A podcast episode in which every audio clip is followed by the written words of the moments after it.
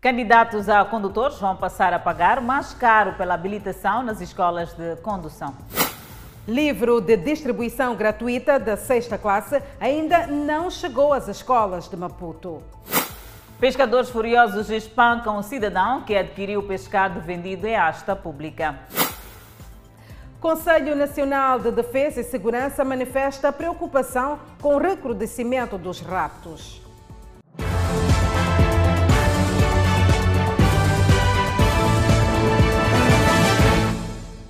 Boa noite, estamos em direto e em simultâneo com a Rádio Miramar e plataformas digitais. Adelaide, vamos às notícias. É verdade, Danissa. Começamos com as escolas de condição da cidade e província de Maputo, que irão agravar preços para classes iniciais e averbamentos. É isso mesmo, Adelaide. Esta medida entra em vigor a partir de 1 de março próximo.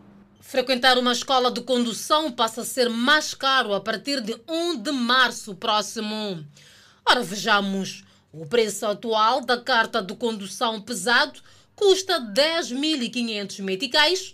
Com agravamento, passará a custar 11.500 meticais. Ligeiro, 8.000 meticais. Com o incremento, passa para 9.500 meticais. Motos de 5.500 meticais para 6.700 meticais, ou seja, um incremento de 1.000 a 1.500 meticais. Vânia ainda não tem carta de condução.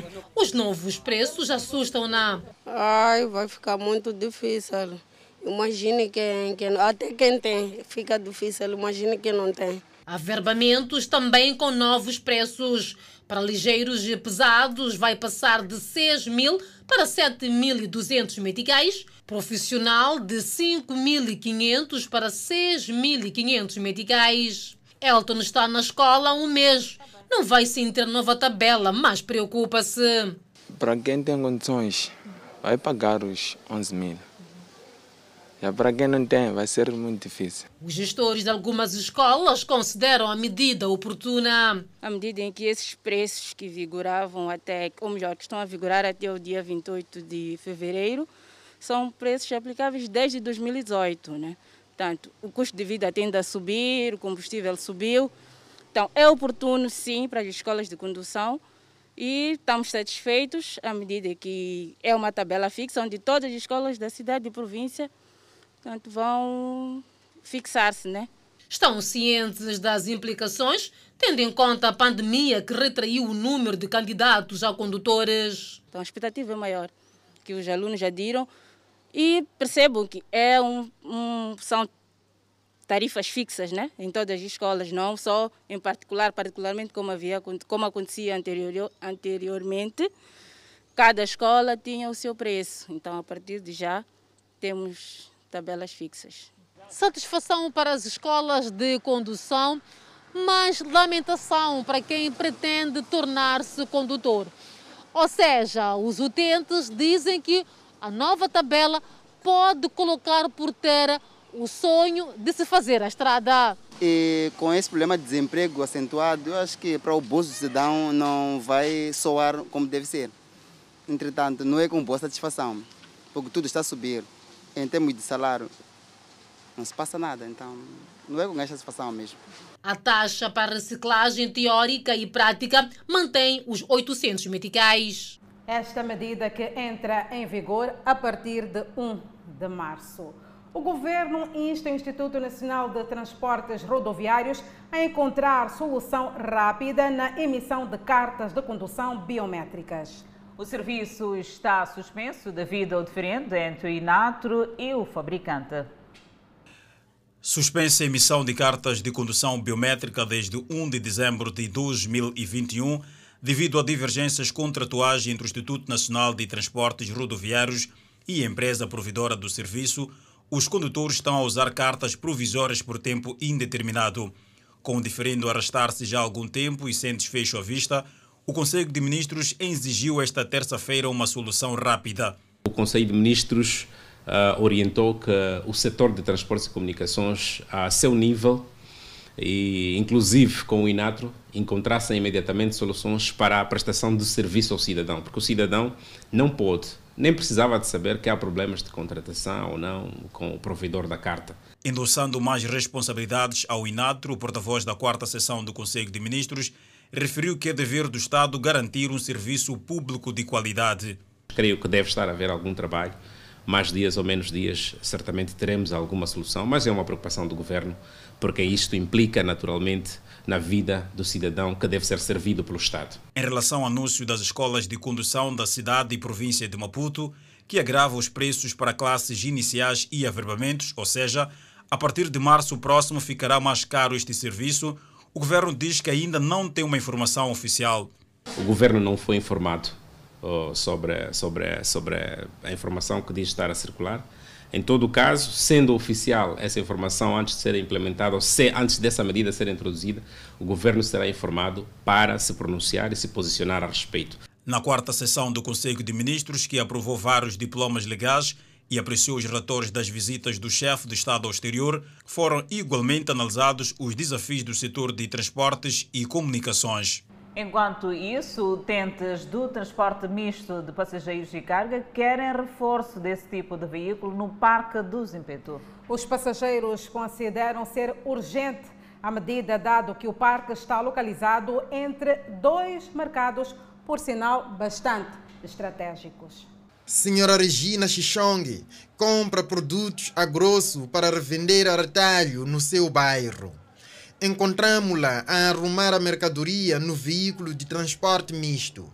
Diz que os veículos são poucos para tanta demanda. Não acaba porque lá tem muita gente, os carros ficam parece são poucos. Por exemplo, de manhã ficamos uma hora de tempo na paragem, à espera, tem que vir e dar volta e voltar para nos levar. Senhor Bila é condutor de veículo de transporte misto diz que o número de veículos mantém desde o início, mas as estradas ameaçam causar avarias graves e condicionar circulação. Os carros sempre avariam porque o, a própria estrada não está em condições. Todos os carros sempre têm a parte mola, que suspensão toda. E diz que os veículos continuam em razoável estado, mantendo até algumas sofisticações, como o carregamento de telemóveis de passageiros. Até, até aí.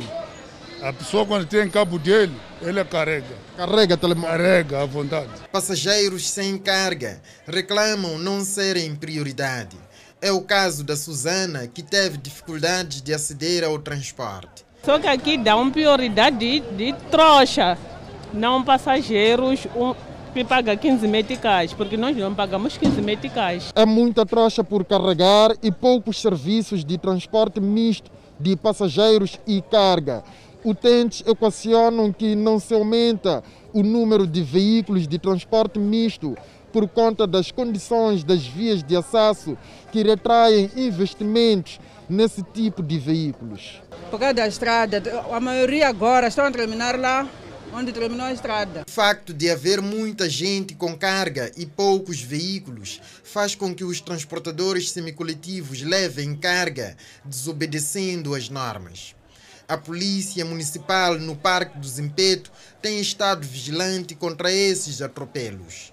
Zeca, transportador, foi apanhado a carregar mercadoria na sua minibase e teve que prestar contas ao comandante adjunto da Polícia Municipal de Camubucuana e o comandante do Parque do Zimpeto que estavam no local. Ajudamos muito porque muitas pessoas sofrem aqui por causa de chapa, isso aqui é. Diz estar ciente de estar a agir à margem do permitido. Sabemos, sabemos disso aí. Que... Sabem que vocês têm passageiros com prioridade, não carros? Sim, sim acontecimentos causados pela pressão ao parque pelos dois mercados nas proximidades.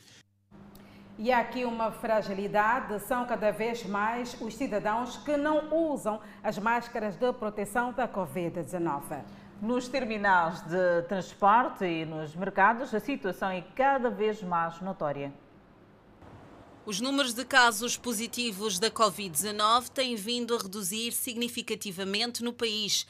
A título de exemplo, esta segunda-feira foram registados 16 casos positivos, números baixos que levam os municípios a acreditar que as máscaras devem ficar de lado. Dizem que estamos cansados com a máscara, enquanto estamos a prejudicar a própria nossa vida também. Não estamos a prejudicar da lei, mas o que estamos a sendo prejudicados. Nos terminais de transporte, a situação é flagrante. Cidadãos à espera de chapa sem máscara. Outros até a colocam, mas de forma errada, sem proteger a boca e o nariz. É ignorância. É ignorância. Às vezes pensam que já acabou, a doença já acabou, enquanto ainda não. Temos que proteger sempre. Joana Catembe diz que não usou a máscara porque vinha até ao terminal apenas para resolver algo rápido. Estamos mais relaxados, inclusive eu mesmo estou mesmo estou mais relaxada. E por quê? Não, eu praticamente quando saí de casa não vinha demorar aqui e nem vinha aqui, só vinha esperar de alguém, esqueci máscara em casa. Felizmina e Joana dizem que passam todos os dias pelo terminal de transporte. Felizmina revela que está cansada de usar máscara. Tirei porque estou cansado, as orelhas doem. Através de pôr aqui máscara, eu acabei de receber a ela agora. Então, aquela coisa que estamos a conferir, então por isso já tirei máscara para poder melhor falar bem. E não é só nos terminais de transporte que muitas pessoas não usam a máscara. Nos diferentes mercados da cidade de Maputo, são muitos os vendedores e também os clientes que circulam sem colocar a máscara de proteção. Vendedores nos mercados com os seus produtos sem respeitar o distanciamento social. Enquanto esperam pelos clientes, vão conversando sem máscara. Alguns só a colocaram após perceber a presença da nossa reportagem. Estou cansado, mas não é bom. Tento sempre a não usar a máscara. Ruth Timbala diz que só tirou a máscara porque estava a comer. Não, estou cansado, estou a comer. Depois de comer vai pôr a máscara. Hum, tá bem. Encontramos alguns vendedores de máscaras em frente aos mercados. Os mesmos dizem que vendem muitas máscaras, mas não aos vendedores dos mercados. Esse não, se é aquele que está indo no serviço, são esses que compram. Só as pessoas que estão a passar por aqui é compras do mercado não compram? Não, esse não compram.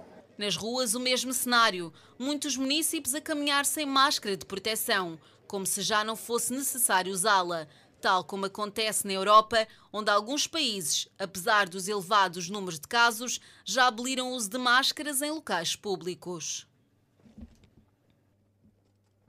Vamos espreitar o setor da educação. O livro de distribuição gratuita da sexta classe ainda não chegou a algumas escolas da cidade de Maputo. Nem tudo vai mal. Para as outras classes, os manuais de ensino já estão no processo de entrega. As aulas já arrancaram, mas nem todos os alunos têm livros de distribuição gratuita para o processo de ensino e aprendizagem. É o caso dos livros da sexta classe, que ainda não chegaram a algumas escolas da cidade de Maputo. Algumas escolas da cidade de Maputo continuam a distribuir os livros de forma normal. Garantem que os livros da primeira, segunda, terceira, quarta e quinta classe estão a ser distribuídos. Mas, a um pormenor, o livro da sexta classe poderá levar mais um tempo por causa da revisão curricular. Porque são turminhas, cada turma já dividida em duas, então a segunda turminha vai receber na quarta-feira. E na primeira, na segunda, na presença dos pais encarregados de educação.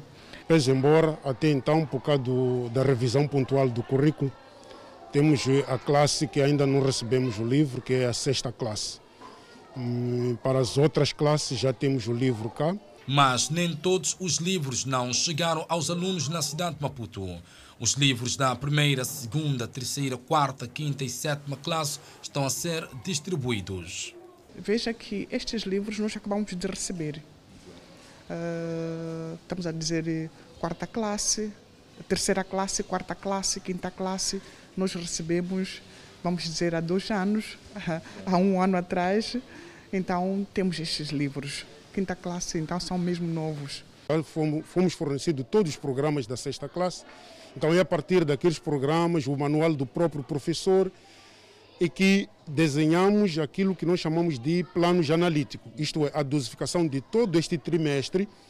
Então, a partir desses manuais e o próprio um, do, do, de cada disciplina e do próprio professor, então foi fácil é, é, elaborarmos a, a, dosificação. Assim vai o ano letivo 2022. As escolas apelam aos pais encarregados de educação para que conservem os livros dos alunos, porque esses vão servir nos anos seguintes. Não são poucas as vezes que os alunos devolvem os livros mal conservados. É para conservar o livro, quando nós, por isso, por exemplo, na primeira classe e segunda, pedimos para que o encarregado venha.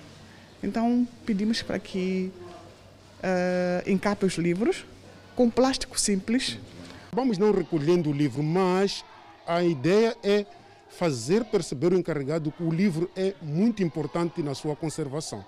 Porque nós fizemos o seguinte: o aluno que até depois de receber o livro, passado uma semana, duas semanas sem encapar, nós recolhemos o livro.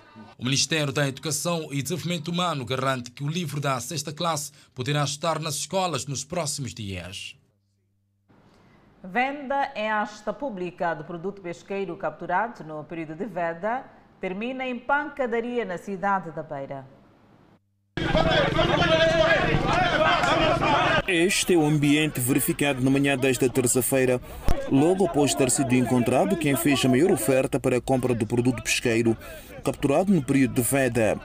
Os pescadores que deslocaram-se ao setor das pescas com o intuito de recuperar o seu pescado apreendido no mês passado. Ficaram furiosos e partiram para cima do vencedor, que o apelidaram de infiltrado e denunciante. Nós, dono do peixe, foi prendido, né? Vamos comprar o peixe para nós recuperar nosso peixe. Agora estão a vir, esse aqui nem é peixe, não tem. Estão a sair lá para vir pagar preço a mais para nos prejudicar nosso produto. Nós acabamos de comprar para vir prender produto comprado. Por que não prende lá? Vende para vir levar. É provocação a levar ele para Vamos levar para a esquadra. A nossa reportagem na Beira presenciou o momento em que eram anunciados os valores da oferta para a aquisição do produto apreendido. Veloso 4.300 Uh, Paulo Moisés, 6 mil.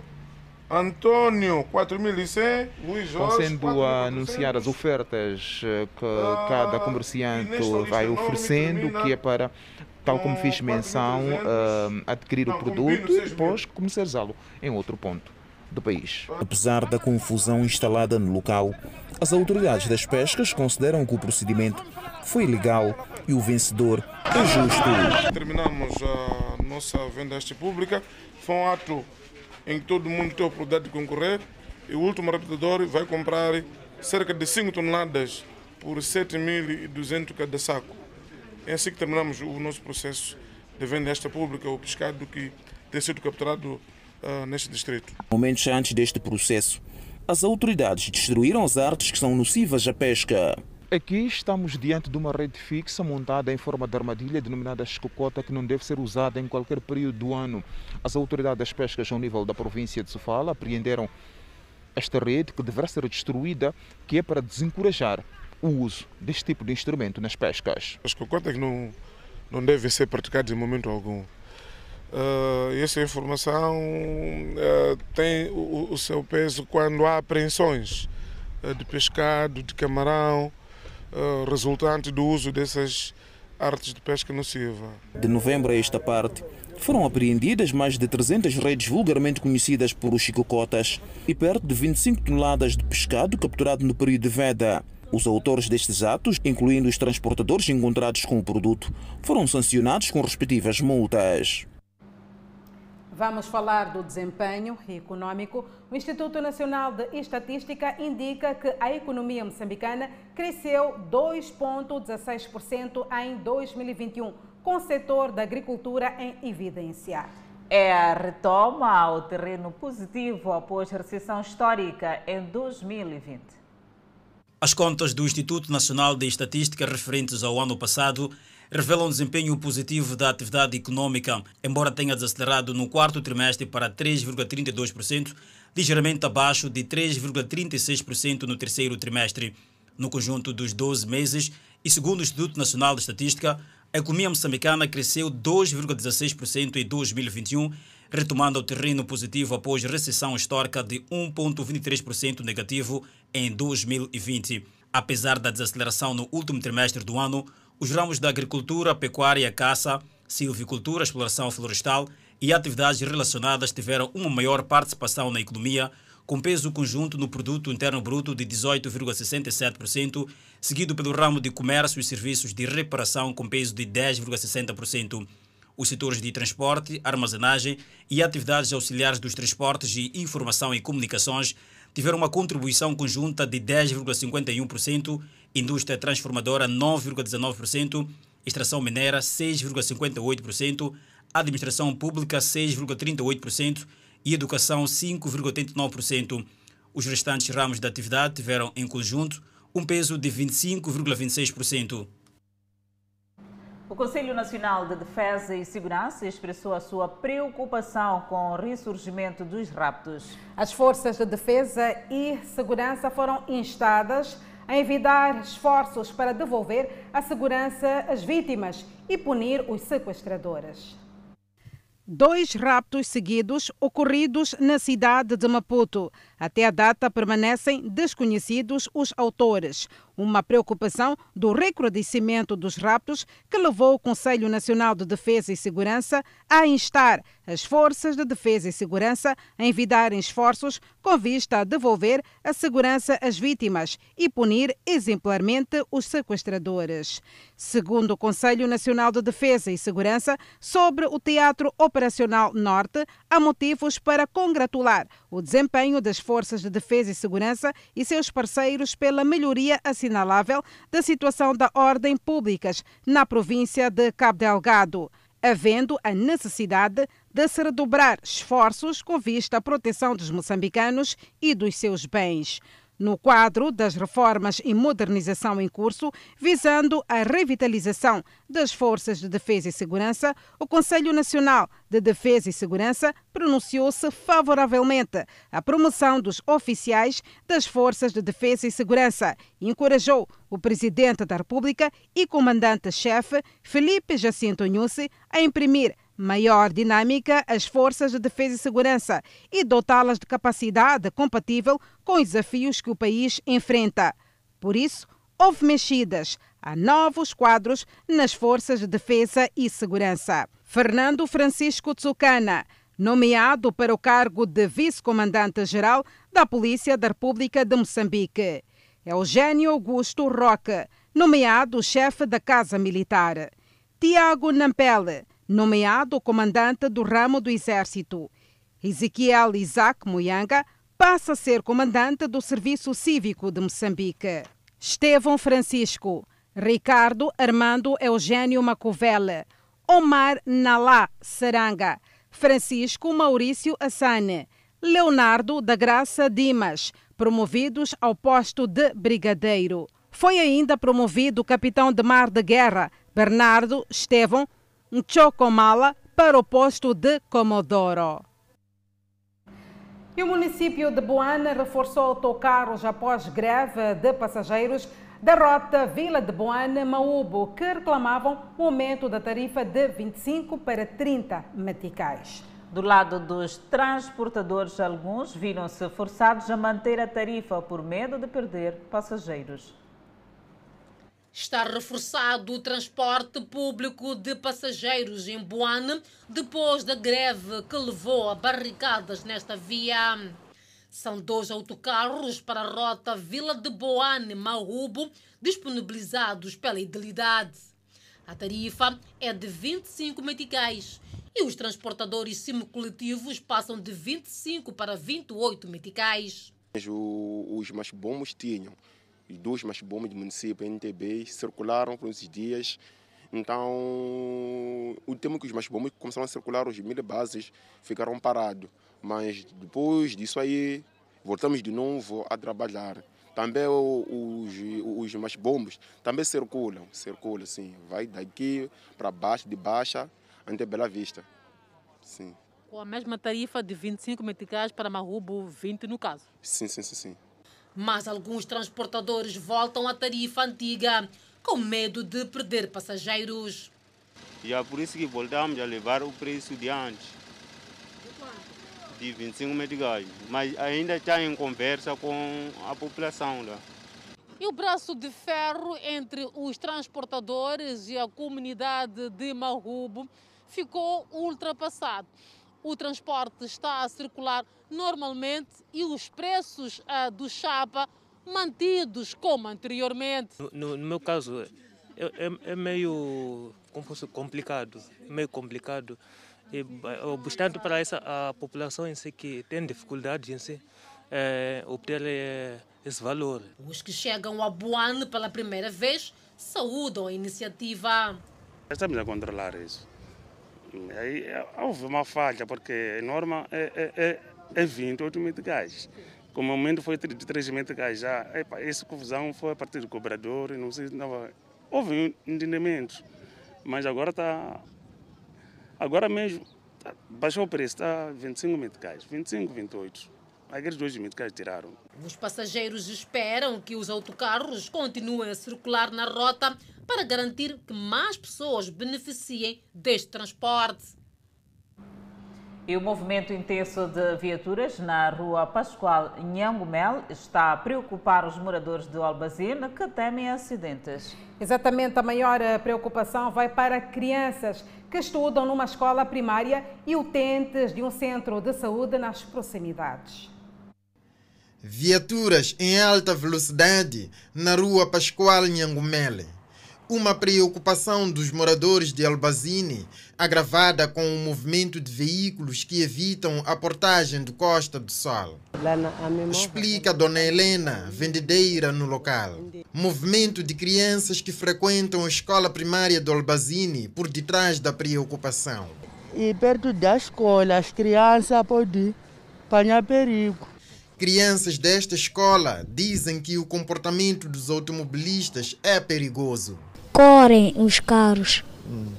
E outros tentas que nos fazem atravessar. Às vezes correm. É neste ponto por onde as crianças atravessam a rua Pascoal Nhangumele e avançam por este acesso para chegarem à escola primária completa do Albazine crianças que já conhecem comportamentos diferentes dos automobilistas, havendo alguns que abrandam a marcha ou imobilizam os veículos para permitirem a travessia dos petizes. Mas há aqueles que parecem não se aperceber da presença de crianças uniformizadas. Às vezes andam normalmente ou, deixam, ou eles param para deixar passar as pessoas utentes do Centro de Saúde de Albazine também expostos ao perigo. A preocupação é de longa data. Houve tempos em que os moradores propuseram às estruturas locais mobilização para a colocação de lombas. Está suspenso o trânsito na estrada que parte da Estrada Nacional número 1 ao Hospital Geral de Marere, inaugurado pelo Edil de Nampula a 4 de fevereiro do presente ano. O empreiteiro será obrigado a devolver o valor investido devido à qualidade da obra. Estrada de acesso ao Hospital Geral de Marere na cidade de Nampula, um projeto quase falhado. Se na semana passada a circulação de pessoas e bens era feita de forma parcial, agora está tudo interrompido. É uma obra que inicialmente consumiu cerca de 30 milhões de meticais e depois houve um reajuste tanto de aproximadamente 11 milhões de meticais, fazendo cerca de 40 milhões de meticais gastos para esta empreitada. A interrupção da circulação nesta estrada, cuja inauguração aconteceu a 4 de janeiro do presente ano, é vista pelos munícipes como um grande retrocesso ao avaliar pela importância da via. Não há sinalização sobre a interrupção. Etelvino Pedro trabalha na zona de Marere e teve que fazer manobra a 540 metros para ir procurar vias alternativas. Pela intenção, até que foi boa, pensar em reabilitar. Mas eu sinto que isto aqui é mais lavagem de dinheiro do que construção. O edil de Nampula, Paulo Vanle, juntou à mesma mesa esta terça-feira representantes da empresa Zec Construções e o seu fiscal para sacudir o casaco, tal como havia feito no dia da inauguração, quando perguntaram sobre a qualidade da obra. Nós fizemos tudo por tudo, colaboramos para que a SAC Construções fizesse uma obra de qualidade.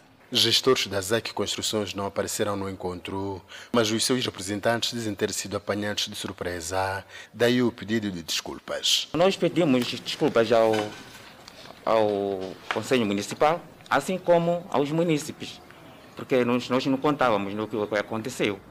No encontro de cerca de uma hora de tempo, o edil de Nampula, Paulo Vanle, exigiu ao empreiteiro a devolução de valor investido na obra da estrada de Marer.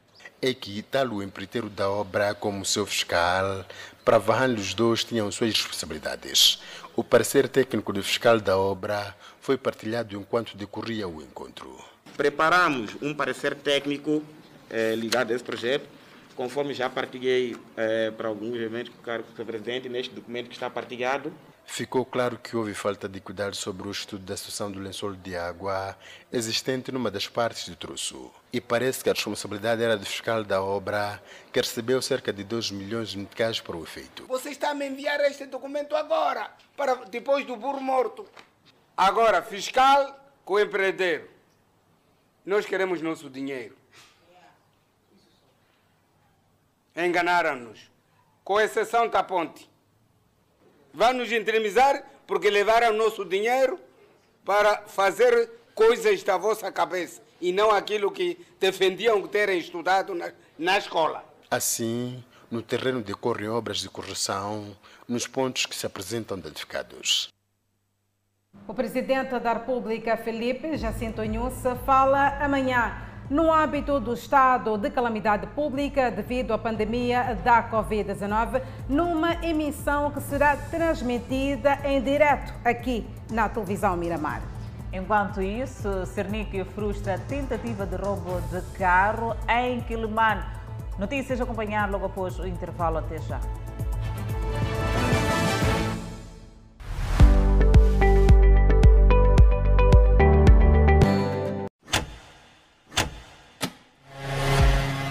O Economia e Negócios é mais do que números. Passamos na lupa os principais indicadores macroeconômicos, sem barreiras geográficas e com análises mais profundas. Nós, juntos, somos sempre mais fortes. As nossas rubricas elevam os conceitos de abordagem. Todas as segundas-feiras, às 22 horas, temos um encontro marcado neste cenário.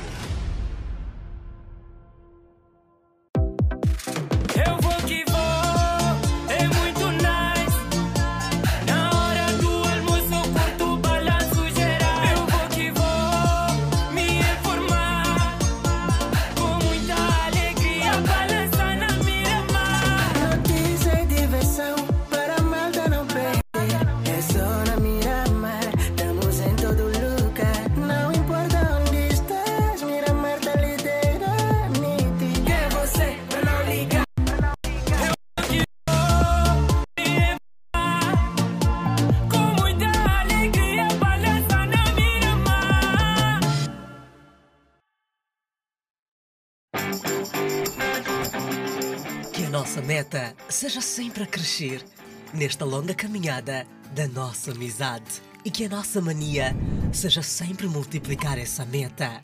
Imagino que, se não for assim, será de um jeito bem melhor. Se chegamos até aqui aos milhares de seguidores no YouTube, não duvidem, acreditem que é possível irmos muito além.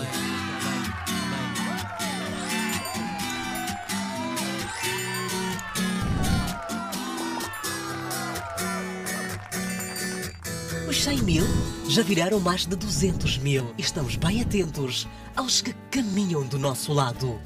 Canimambo, Moçambique. Contigo em primeiro lugar.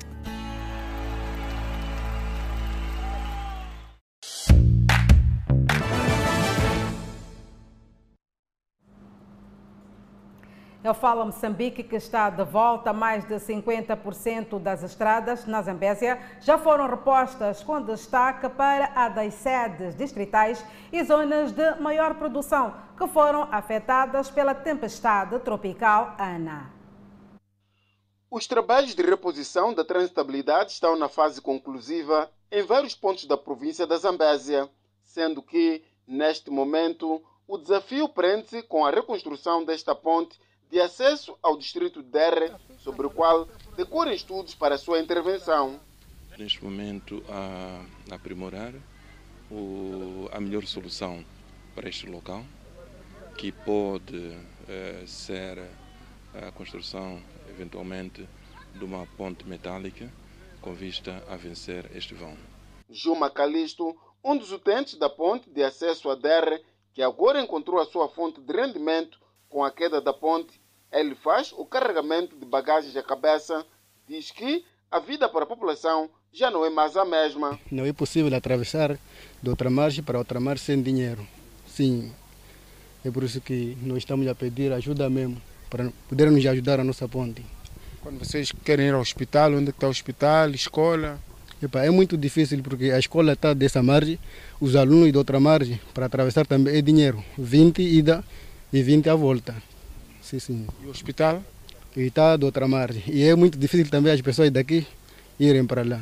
A Administração Nacional de Estradas, ao nível da província de Zambésia, diz que dos estudos feitos por técnicos enviados para ver o grau de danos que a ponte terá sofrido dá acesso à sede do distrito de Derre, aqui na província de Zambésia, indicam que a mesma tem que ser removida e ser colocada uma outra ponte. E este projeto vai ainda decorrer de forma que possam então ser vinculados aquilo que serão os valores aplicados para a colocação de uma ponte para garantir aquilo que é o acesso à comunidade. Os distritos de Luabo e Xinde continuam ainda intransitáveis recorrendo-se à província de Sofala através de Marumeu para ter acesso à cidade de Climane, sendo que, para o efeito, já foram mobilizados os empreiteiros que vão trabalhar na retoma da transitabilidade assim que as águas que transbordaram o rio Zambeze deixarem de galgar a estrada em várias secções de acesso aos dois distritos. O jurista e analista Vitor da Fonseca procedeu ao lançamento de três livros com conteúdos de ciências jurídicas moçambicanas. Uma das obras eh, aborda a questão da licença de paternidade em caso de morte ou impossibilidade da mãe na constância do parto. A licença de paternidade é muito discutida em Moçambique, onde os trabalhadores das empresas privadas têm o direito de ficar apenas um dia em casa para ajudar as suas esposas após o parto. A olhar para a questão da licença de paternidade, homens e mulheres entendem que os dias deviam aumentar, por considerarem que a mãe, após o parto, precisa de muita ajuda nos cuidados do recém-nascido. Claro que um dia não é suficiente. Devia aumentar, pelo menos ter uma semana, para ajudar a cuidar da senhora, porque a senhora, quando nasce, francamente, ela sofre muitas consequências de dores. Porque esse dia, esse um dia, torna difícil. Por mim, acho que poderiam aumentar, pelo menos ser uns quatro dias ou uma semana.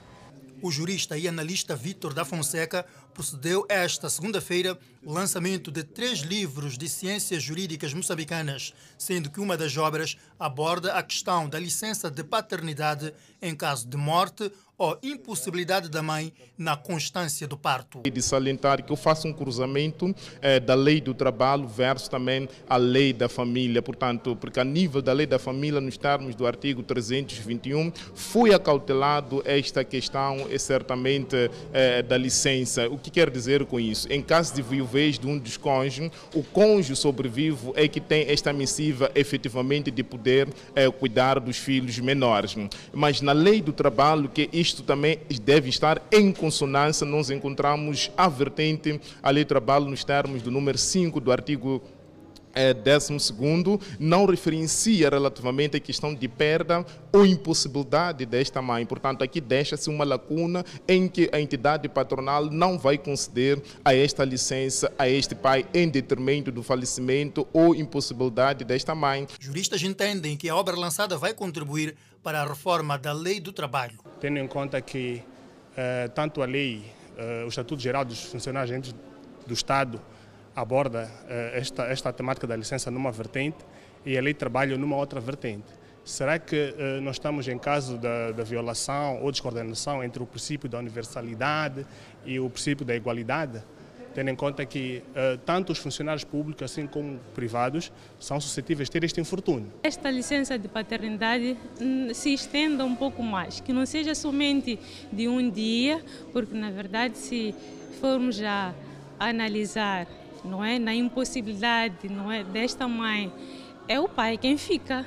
Então, tendo só um dia para poder prestar todo aquele apoio e tudo mais, um dia é com certeza muito pouco. Para além da obra Licença de Paternidade em caso de morte ou impossibilidade da mãe na constância do parto, o jurista Vitor da Fonseca lançou ainda dois livros, nomeadamente Ciências Criminosas, com estudo sobre o direito penal moçambicano e Pensamentos Jurídicos. O secretário de Estado em Manica diz que a comunicação social deve dominar mais a lei que regula a exploração de recursos minerais para assim facilitar a sensibilização das comunidades. Moçambique é um país que possui vários recursos minerais como ouro, rubi, ágata, safira, entre outros. E estes recursos, em algumas vezes, são explorados de forma não sustentável, facto que retarda o desenvolvimento da economia nacional. Edson Macuaco, falando numa capacitação aos jornalistas, disse que a comunicação social deve continuar a desempenhar um papel cada vez mais ativo sobre o domínio do setor dos recursos minerais e energia, de modo a não atropelar a legislação que regula a matéria.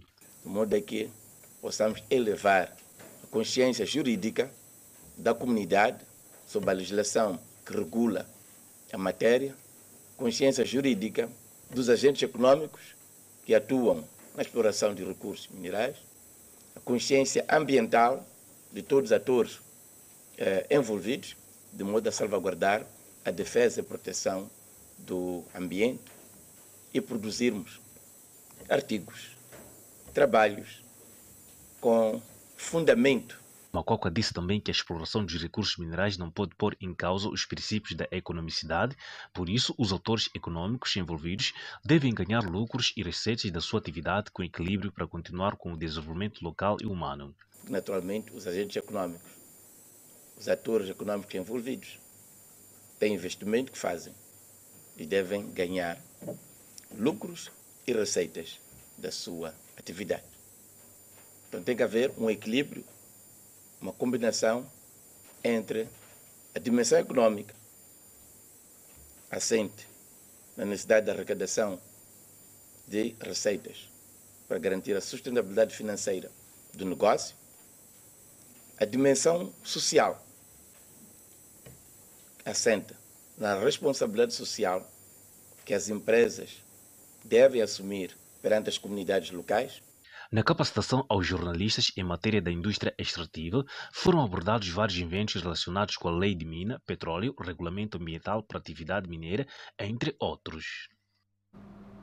O indivíduo está a contas com o Serviço Nacional de Investigação Criminal por ter roubado uma viatura ligeira na cidade de Calimane.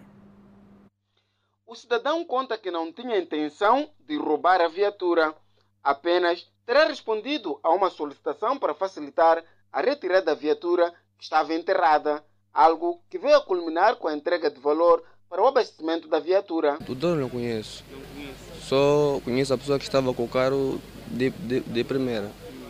Sim. E como é que a viatura acabou ficando consigo? Acabou ficando comigo porque o carro tinha. Eu estava na floresta. Sim, estava lá num bar.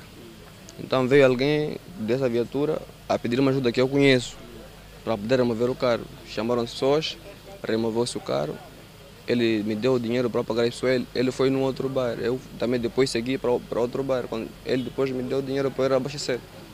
Quando fui abastecer, eu não, eu não, eu não consegui como, como abrir o tanque. Depois a, a Cernic acabou me encontrar. O cidadão a contas agora com o Serviço Nacional de Investigação Criminal terá sido abordado pelos agentes do Cernic quando tentava abastecer esta viatura. Segundo o mesmo, a viatura terá sido lhe entregue por um conhecido seu do bairro, que terá o dado a viatura para que este pudesse ir abastecer. No entanto, o cidadão não reúne condições para poder então andar com uma viatura. Estamos aqui a falar de carta de condução. O Serviço Nacional de Investigação Criminal na Zambésia diz que o cidadão teria usado chaves falsas para o funcionamento da viatura, sendo que a neutralização deste foi mediante a apresentação de uma queixa por parte do proprietário da viatura assim que se apercebeu do desaparecimento do seu veículo. Não houve quebra de qualquer vidro, foi sim uh, uh, um estacionamento na via pública, quando, digo isto na, na Avenida Júlio Nherere, quando o visado em causa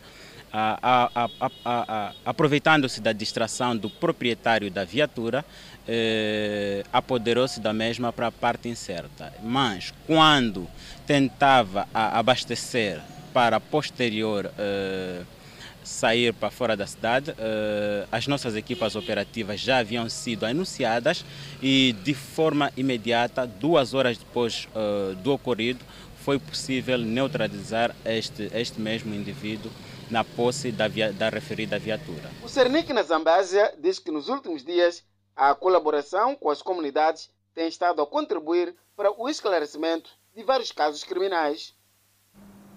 E continuam os problemas relacionados ao saneamento do meio na cidade de Nampula. Note que a falta de remoção do lixo, para além de ser um atentado à saúde pública, condiciona a circulação na via pública. A falta de remoção de lixo na cidade de Nampula vai de mal ao pior. Há montes de lixo por quase todo o canto, a partir do centro da cidade aos bairros periféricos. Várias vias de acesso estão bloqueadas por causa do lixo. Um monte de lixo do Maivir bloqueou esta via que dá acesso à escola primária completa de Maivir, mas também está neste momento na iminência de é, bloquear a principal via de acesso, esta que é a FPLM Cidade de Nampula. Moradores do bairro do Maiviri dizem estar assustados com a situação. É nível, né? É nível de passagem, vai a uma escola. Então complica muito para as crianças, né? Assim como nós também, os pais encarregados, nos complica é muito. Tá feio, né? Tá feio.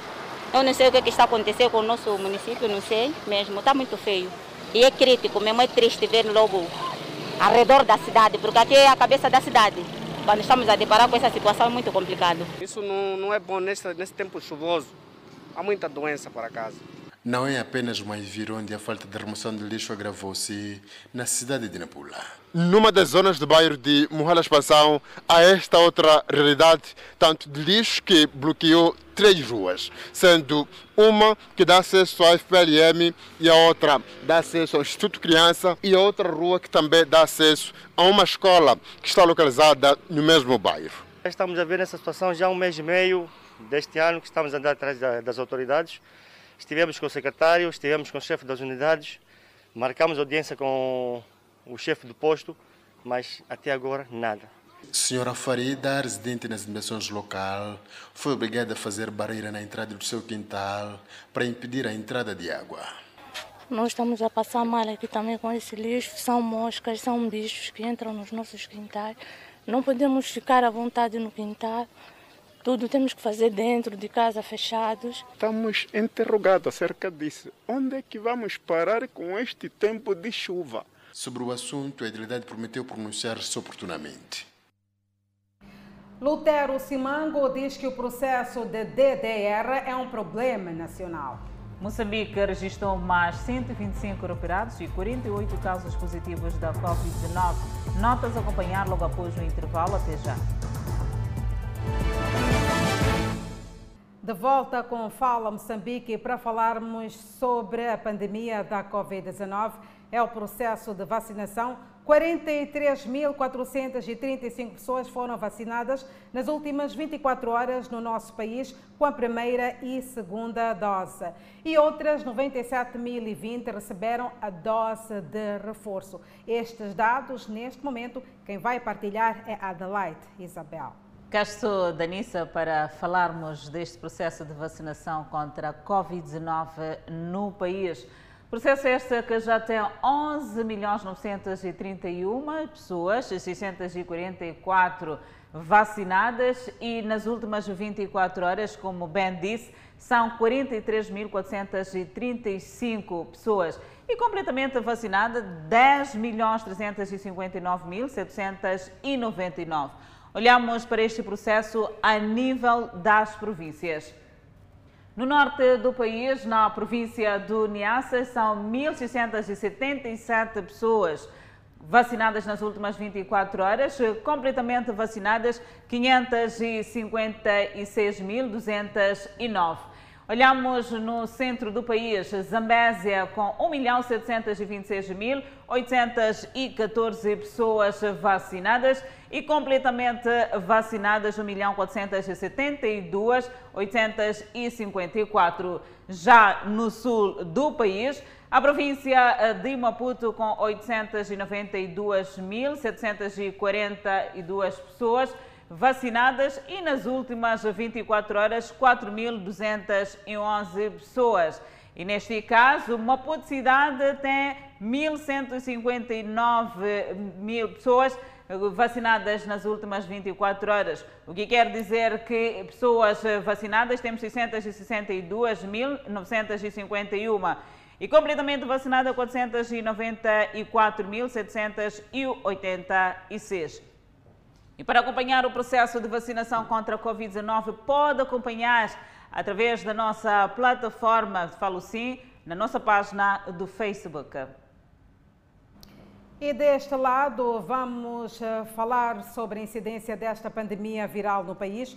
Moçambique registrou mais 125 recuperados, elevando o cumulativo para 218.558. O país tem 17 internados que recebem tratamento nos centros de isolamento. Moçambique testou nas últimas 24 horas 1.806 amostras, das quais 48 revelaram-se positivas. Destas, 47 são nacionais e um estrangeiro. O país tem um cumulativo de 224.767 casos positivos sendo 224.398 de transmissão local e 369 importados.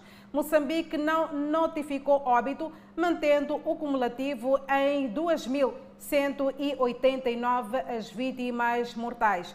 Moçambique tem 4.016 casos ativos devido a esta pandemia viral. E seguimos com mais notas informativas. É verdade, Danissa. O presidente do MDM reage à reclamação dos desmobilizados de, do ERRA. Lutero Simango entende que o processo do DDR não pode ser visto como um problema do governo, mas sim como uma causa nacional.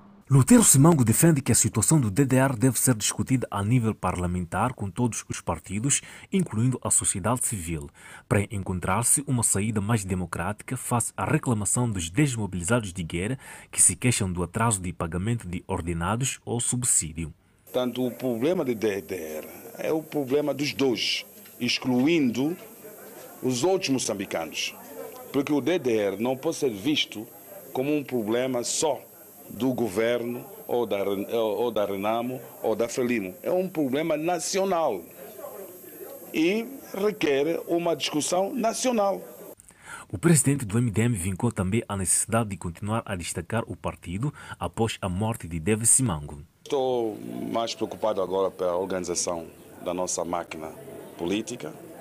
Estou mais preocupado pela interação com os membros e também estou preocupado em sermos um país político cada vez mais presente, atuante e dinâmico. E sobre o julgamento das dívidas ocultas, o presidente do MDM, Lutero Simango, assegurou que os 19 arguídos devem ser responsabilizados criminalmente porque os mesmos lesaram o Estado. Fico triste quando vejo quadros superiores da CISA a serem julgados daquela forma. Isso significa que a CIS, ao longo deste todo o tempo, não estava a garantir a segurança do nosso Estado. Estavam simplesmente envolvidos em burladas, como se diz. Estavam envolvidos em negócios e estavam a prejudicar o Estado moçambicano. Isso é grave. Lutero Simango falava na cidade de Chimoio aos membros do partido no âmbito da visita de trabalho aos distritos de Guru e Chimoio. Três jogadores estrangeiros reforçam o clube ferroviário da Beira. É uma nota informativa para conferir logo a seguir o intervalo. Até já. De volta ao Fala Moçambique, seguimos com a página desportiva. Três jogadores estrangeiros reforçam o clube ferroviário da Beira. São atletas uh, oriundos do Ghana e da República Democrática do Congo. Os três reforços já estão integrados no grupo de trabalho sob ordens do zambiano Edson Nyerenda. Anísio Páscoa, chefe de departamento de futebol dos Locomotivas Beirenses, diz que os três jogadores que já assinaram os seus respectivos contratos virão para melhorar a performance do clube, de modo a alcançar os seus objetivos preconizados para esta época. Depois a defesa central de nacionalidade hum, congolesa, o mesmo para o Abbas, o Abbas que é ganês, e temos o avançado Bolukaka, que é um jovem que já também assinou a par dos outros dois não é, para o Ferroviário da Beira. Com os três reforços estrangeiros que se juntaram ao grupo, Anísio Páscoa, chefe do Departamento de Futebol dos Locomotivas Beirenses, acredita que o Ferroviário da Beira está melhor preparado para vencer o título nacional. Efetivamente, estes jogadores, já par dos que no ano passado estiveram aqui e transitaram para, para este plantel, nós eh, estamos a trabalhar para atacar os objetivos que toda a gente sabe que é de ganhar eh, todas as competições em que nós participamos. Somados aos três jogadores estrangeiros, o Ferro Verde Beira já conta no seu plantel com os reforços nacionais como são os casos de Jafet e Jongue. Anísio Páscoa fez saber que o Ferro Verde Beira tem uma nova filosofia que passa necessariamente por contratar menos e aproveitar no máximo os jogadores de formação para o plantel principal e ainda minimizou as saídas dos jogadores como Daio e Maninho. Os contratos têm um tempo de validade e chegados aí há uma avaliação que se faz não é? do, do desempenho de cada pessoa. Lamentavelmente o futebol é feito dessas coisas, tem esse lado cruel. E o que nós não fizemos foi renovar com alguns atletas. E essa é uma conversa que a nós não nos interessa ter, cada um seguiu a, a sua vida. Para esta época desportiva, o Ferroviário da Beira tenciona ter no seu plantel principal 25 jogadores. Treinadores de basquetebol no país recebem capacitação em Maputo de novas tendências do treinamento da modalidade. O processo de capacitação é orientado por três técnicos, um norte-americano, outro queniano e sul-africano. Técnicos de basquetebol juntaram-se no pavilhão gimno-desportivo da Universidade Eduardo Mondlane, onde recebem do treinador norte-americano Scott Fleming novos modelos de treinamento de aspectos ofensivos e defensivos na modalidade da bola ao cesto.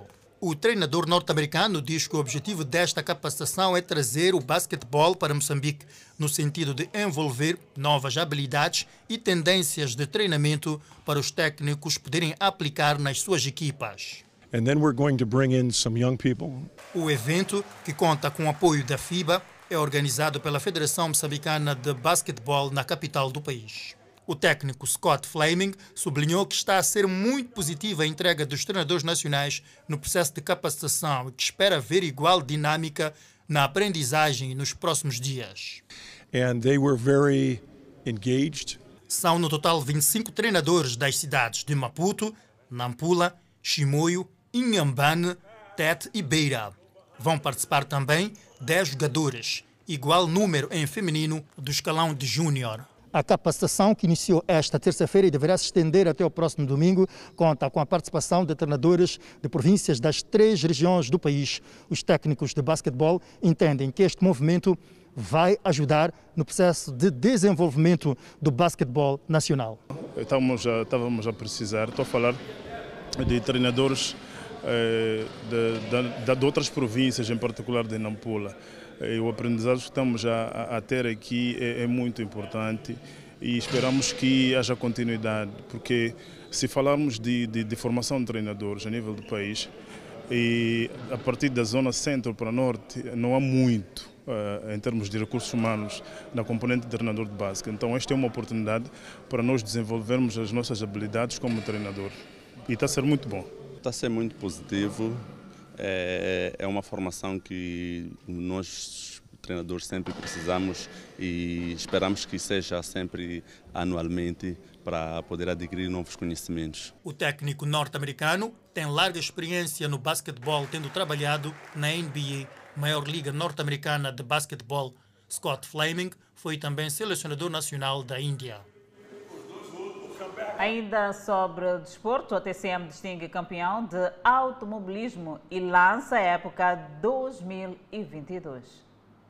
Depois de um ano de interregno devido à ausência de campeonatos, os campeões de rallies voltam a ser distinguidos. Com clubes, pilotos e entidades oficiais, foram entregues prémios referentes ao ano 2021. Christian Boucher é um dos premiados. Bem, o campeonato já acabou há algum tempo, mas a emoção ainda está lá. Uh, a verdade é que foi o primeiro campeonato Picanto Cup, nós fomos campeões. Isso para nós já, já ninguém nos tira. Pode haver outros campeões que vêm por aí e pronto, estamos a contar com isso. Queremos competitividade, a nível dos séniores Max no karting, o destaque vai para Kiara Rocha, primeira rapariga campeã na história do desporto motorizado na sua classe. Eu acho que o que marcou mais foi por eu ser rapariga, os outros acho que sentiam-se um bocado ameaçados, então eram um bocado mais violentos na pista, isso. Eu ficava com medo, mas depois ultrapassava o medo e conseguia. A gala da consagração da época desportiva 2021 do ATCM foi marcada pelo lançamento oficial da época desportiva 2022, que arranca no próximo dia 5 de março, com a realização da primeira prova do campeonato de drift, bem como a apresentação dos carros que estão a ser desenvolvidos e preparados para as próximas competições. Esta gala foi um símbolo uh, muito mais pessoas deveriam ser reconhecidas, mas infelizmente, até devido às restrições, não é possível fazê-lo. Mas é também uma gala que pretende dizer que o ATCM está cá para ficar, o ATCM está cá para levar a bom porto aquilo que é o automobilismo em Moçambique. O governo enalteceu a participação dos pilotos nacionais nas competições internacionais de automobilismo. E acima de tudo é isso que nós queremos que mais moçambicanos integrem os órgãos internacionais, eh, cada vez mais possamos ter uma voz a nível dos órgãos decisores para que o nosso desporto também seja tido e achado lá fora. Na ocasião, a direção do ATCM distinguiu o secretário de Estado do Desporto, Gilberto Mendes, que recebeu o troféu do Prémio Apoio Governo. Fica para trás o desporto, seguimos para o intervalo, mas antes a previsão do estado do tempo para as próximas 24 horas. No norte do país, Pemba 31 de máxima, Lixinga 25 de máxima, Nampula 29 de máxima, previsão de chuva. E seguimos já ao centro do país. Tete com uma máxima de 28, Quelimane 32, Chimoio 29, Beira 30 e previsão de chuva. Já na zona sul do país, Vilanculo de máxima poderá registrar 33, Inhambane 33, Xaixai 31 e Maputo, cidade capital de máxima, poderá registrar 30 graus Celsius e uma mínima de 22. É o Fala Moçambique que está de volta. O Instituto para a Democracia Multipartidária lançou em Pemba, na província de Cabo Delgado, a Academia Democrática da Juventude. Trata-se de uma iniciativa que pretende formar jovens políticos em matéria de democracia e participação. Há cada vez menor participação da juventude moçambicana nos processos políticos e democráticos no país. A constatação é do Instituto para a Democracia Multipartidária, que nota um decréscimo acentuado de representação juvenil nos últimos tempos nos principais órgãos de tomada de decisão. Nós, como IMD, conduzimos um estudo que analisou todas as dinâmicas em volta da participação política da juventude. E uma das coisas que nós verificamos, por exemplo, é que ao nível das instituições democráticas, os jovens são o grupo que está em menor uh, quantidade e em cada vez menor quantidade. Se não vejamos, ao nível da Assembleia da República, na oitava legislatura, o número de jovens era de 49 de 49 no universo de 250 deputados. Hoje, atualmente, a Assembleia da República tem tão somente 17 jovens, o que é algo muito preocupante. Algo preocupante também para os próprios jovens que se sentem cada vez mais à margem das oportunidades de acesso a estas instituições. Ivan Mazanga, presidente da Liga da Juventude da Renam, diz que o fato tem origem na história da criação do Estado moçambicano. É por isso que nós sentamos e dizemos aos jovens, independentemente da cor partidária, que esta exclusão é perniciosa, que esta exclusão não ajuda em nada para o desenvolvimento deste nosso país, para que Moçambique e a própria juventude possa atingir aquilo que são os maiores caminhos, os maiores eh, eh, voos de desenvolvimento que nós pretendemos. Até agora os jovens estão divididos dentre eh, os políticos partidários, dentre os não partidários dentre os incluídos e os excluídos. Uh, e esta divisão uh, fragiliza com muita, com muita visibilidade aquilo que seria a construção da moçambicanidade. Entretanto, A secretária-geral da Organização da Juventude Moçambicana tem um entendimento diferente. Em relação à participação política da juventude, nós pensamos que Moçambique é uma realidade. Temos exemplos claros no continente e no mundo de que a juventude de Moçambique está a participar. Vemos que nos órgãos de tomada de decisão temos jovens. Vimos a nomeação de jovens para secretários de Estado, para ministros, vice-ministros, administradores. Então, isto encoraja a juventude. E, e em outras áreas da, da governação, os jovens estão lá. O Instituto para a Democracia Multipartidária quer ver os jovens moçambicanos membros de partidos políticos, de organizações da sociedade civil e aspirantes a políticos a ocupar os órgãos de tomada de decisão. Uma participação não somente quantitativa, mas também qualitativa e que dignifique os jovens. Por isso, lançou uma Academia Democrática da Juventude. Por isso é que todas essas intervenções que a Academia Democrática da Juventude vai desenvolver será também para consciencializar as lideranças dos partidos políticos de que é preciso nós termos jovens em quantidade nessas instituições. Entre os vários objetivos, a iniciativa do IMD quer assegurar que jovens frequentemente excluídos dos processos políticos sejam munidos de conhecimentos necessários para participar ativamente e contribuir para a consolidação e fortalecimento da democracia. Espreitamos a página internacional. O Ministério da Defesa da Rússia divulgou imagens de um caça que patrulha as fronteiras aéreas da Rússia e da Bielorrússia como parte dos exercícios militares conjuntos. O Ministério da Defesa divulgou imagens de unidade do Corpo de Fuzileiros Navais a praticar exercícios de combate em áreas urbanas durante os exercícios conjuntos com o Exército da Bielorrússia no campo de treinamento Obus Lenosvisk, na região de Brest. O ministro da Defesa russo Sergei Shoigu disse ao presidente Vladimir Putin que alguns dos exercícios militares do país já haviam terminado e outros estavam a chegar ao fim. Os exercícios conjuntos da Rússia com a Bielorrússia e outros exercícios perto da Ucrânia alimentaram temores de que a Rússia possa estar prestes a invadir a Ucrânia, algo que Moscou negou repetidamente ter planeado. É desta maneira que colocamos ponto final ao Fala Moçambique. Muito obrigada pelo carinho da sua audiência. Já sabe que nós voltamos a estar assim bem juntinhos amanhã, à mesma hora, aqui no seu jornal. Até lá, fique bem.